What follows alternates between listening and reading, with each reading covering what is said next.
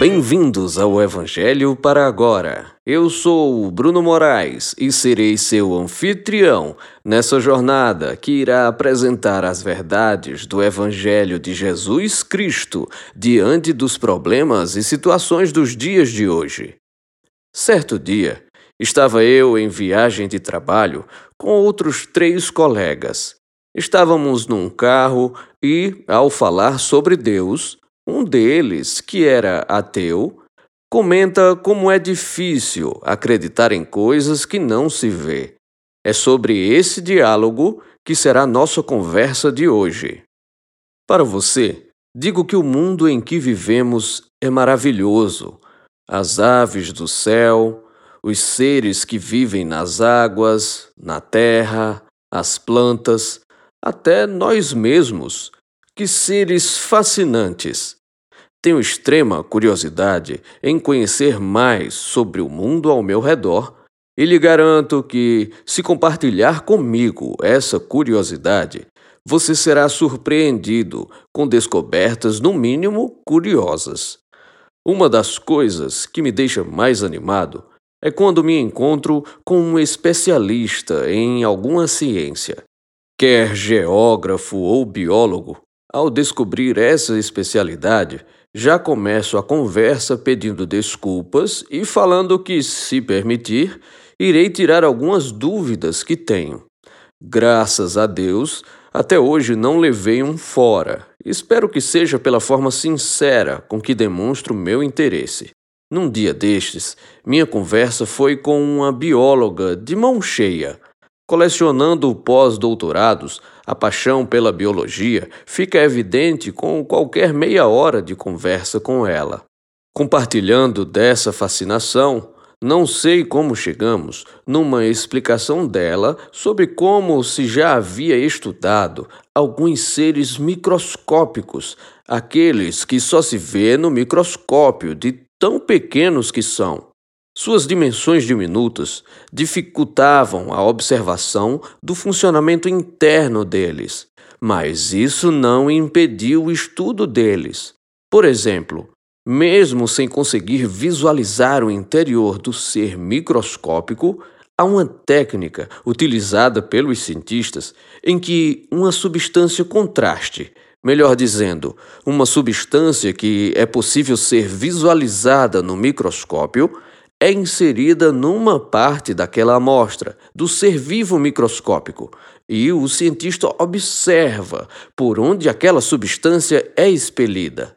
Ou seja, mesmo sem conseguir visualizar o interior daquele microorganismo, considerando por onde entrou e por onde saiu a substância contraste, é possível entender um pouco como é o funcionamento dentro daquela amostra.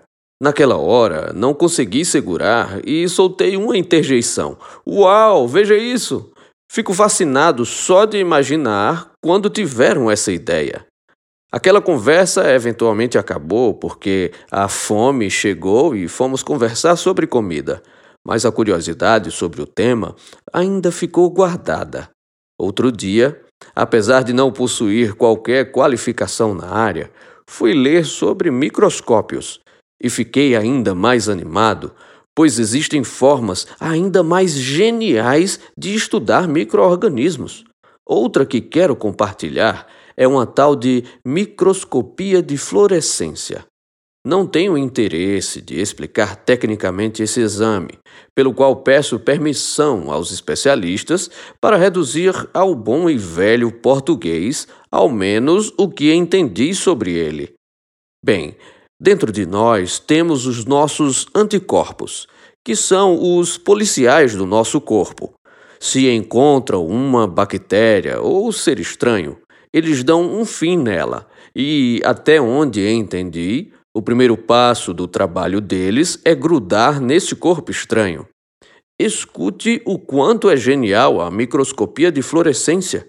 O cientista, em busca de uma bactéria desconhecida, combina anticorpos com fluorocromo, uma substância que brilha quando iluminada por luz ultravioleta, e junta tudo isso em uma amostra.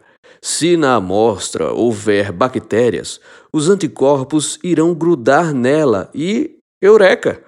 Como eles estão combinados com fluorocromo, brilham ao serem irradiados pela luz ultravioleta e, consequentemente, é possível visualmente encontrar a bactéria que estará toda contornada por esse brilho. Simplesmente genial! Encontramos o que sequer sabíamos que se existia.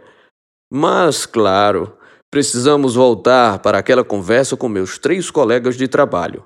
E, certamente, ficará claro o porquê de ter precisado falar do uso de contraste nos microorganismos e da microscopia de fluorescência. Se bem lembrar, essa conversa começou com um dos meus colegas mencionando o quanto era difícil acreditar em coisas que não se vê.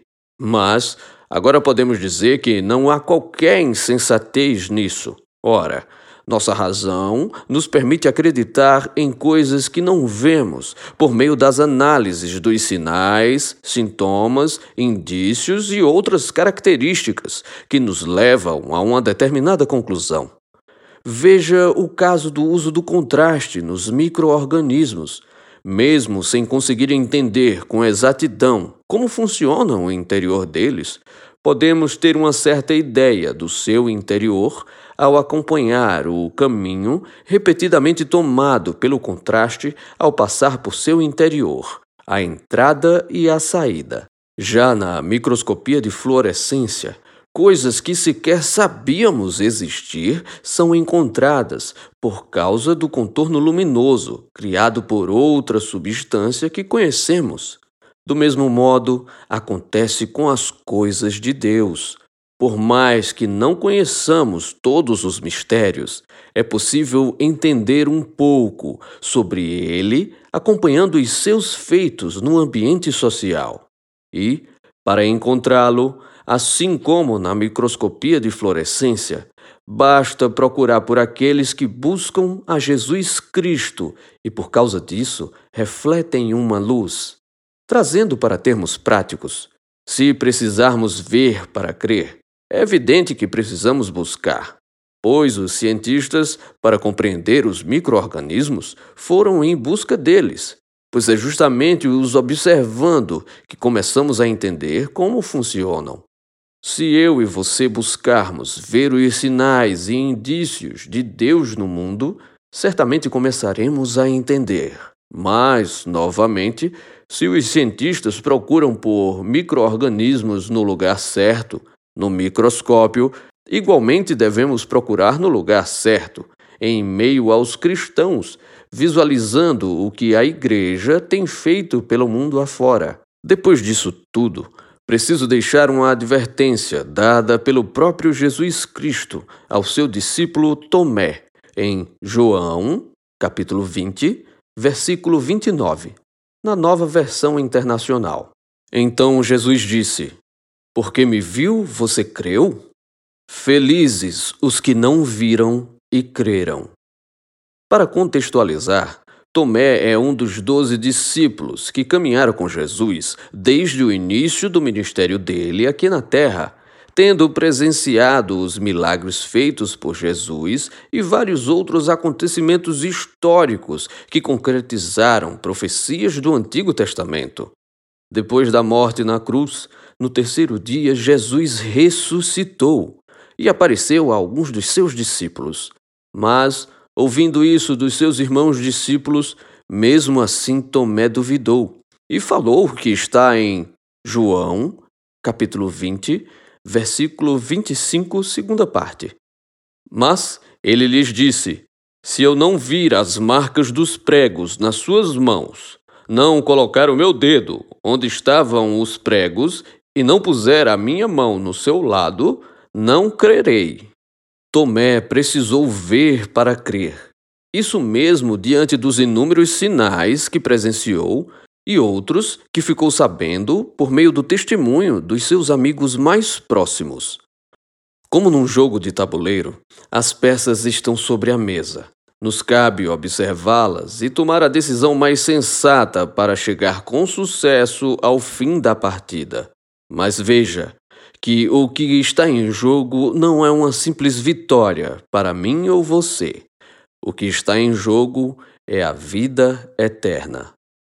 Se você ou outro amigo meu me disser, sei disso tudo, mas ainda tenho dúvida, preciso de mais fé para acreditar nisso tudo. Minha resposta será: meu irmão, mesmo servindo a Deus durante alguns anos, mesmo depois da imensidão de conhecimento recebido no curso de teologia, eu também tenho algumas dúvidas, assim como também teve João Batista, que tinha o Espírito Santo de Deus dentro dele desde criança, que ao batizar Jesus no Rio Jordão, ouviu uma voz do céu dizendo: Esse é o meu filho amado, de quem me agrado, como está escrito em Mateus, capítulo 3, versículo 17. E mesmo assim teve dúvida, como está cristalizado em Mateus, capítulo 11, versículos de 2 a 11. Sim, todos temos um ou outro nível de dúvida, mas o que não podemos fazer é deixar a dúvida guiar a nossa vida, mas sim a nossa vida dirigir a nossa dúvida. Já sobre a fé, meu irmão e minha irmã, deixo a explicação por conta do que está em Romanos, capítulo 10, versículo 17, na nova tradução na linguagem de hoje. Portanto, a fé vem por ouvir a mensagem, e a mensagem vem por meio da pregação a respeito de Cristo. Mesmo com nossas dúvidas, proponho o seguinte desafio: que busquemos, assim como os cientistas, pelo objeto da nossa dúvida, analisando os sinais e indícios, até que, buscando de perto, percebamos que, ao estudar o mar, já estamos com os pés molhados. Que escutemos mais e mais pregações a respeito de Jesus Cristo, pois com isso conheceremos a verdade e ela nos libertará e teremos ainda mais fé. Proponho uma oração que, como de costume, você é convidado a repetir essas palavras ou, preferindo, apenas mentalizá-las enquanto oramos juntos. Santo Deus, nosso Pai, tu és grande, o teu poder não encontra limites. É a tua compaixão e a tua misericórdia que nos levanta dia após dia. Paizinho amado, livra-nos das armadilhas que nos deixam longe da tua igreja, que nos impedem de ouvir a tua palavra e, consequentemente, aumentar a nossa fé. Sei que é gradual, Pai, mas te suplico que minha fé cresça e que com ela diminuam as minhas dúvidas. E, Santo Senhor, quando eu estiver em dúvida, que seja o teu Santo Espírito a orientar a minha vida e não a minha dúvida. Essa é a minha oração. No nome poderoso de Jesus Cristo. Amém. Vejo você no próximo Evangelho para agora. Que Deus o abençoe e até mais.